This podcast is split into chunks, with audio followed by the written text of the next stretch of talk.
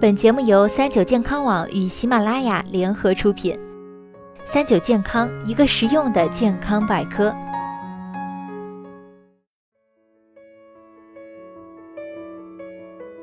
嗨，大家好，欢迎收听今天的健康养生小讲堂，我是主播探探。泡脚养生啊，现在已经不仅仅是老年人的专利，越来越多的年轻人呢也加入到了泡脚大军。这种跟啤酒配枸杞、可乐配党参、熬最晚的夜、敷最贵的面膜等朋克养生，都成为了年轻人养生的标配。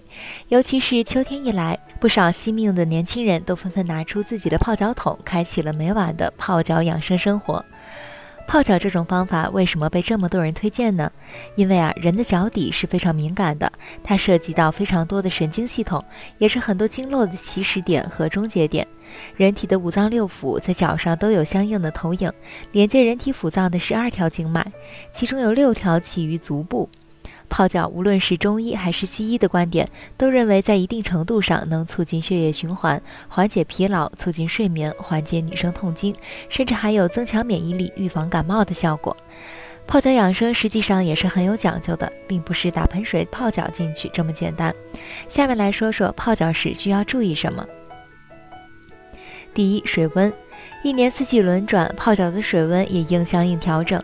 夏天的时候，水温需要偏低；冬天水温则偏高。至于水温高低如何判断，一般情况下，四十摄氏度左右的温度比较合适。如果浸泡过程中水温变凉，可酌情添加热水。泡脚后身体微微出汗或者不出汗，表明这是最合适的水温。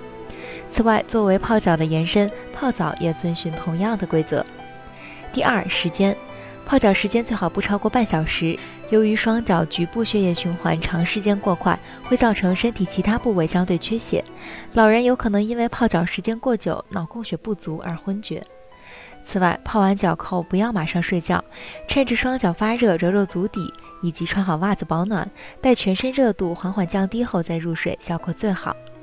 第三，脚盆，用来泡脚的盆建议选择木桶，桶的高度可视个人具体情况而定。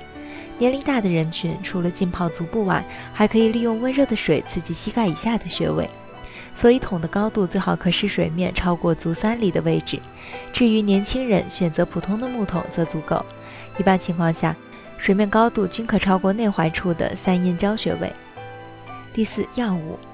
不少人习惯在泡脚时往水里添加各种各样的中药材，但其实真正起作用的还是泡脚本身。至于水里要不要添加药材，可是个体情况而定。不同药物具有不同的功效，譬如艾叶适合于痛经、下腹冰冷等人群，而盐水泡脚能稳定人体气浮的现象。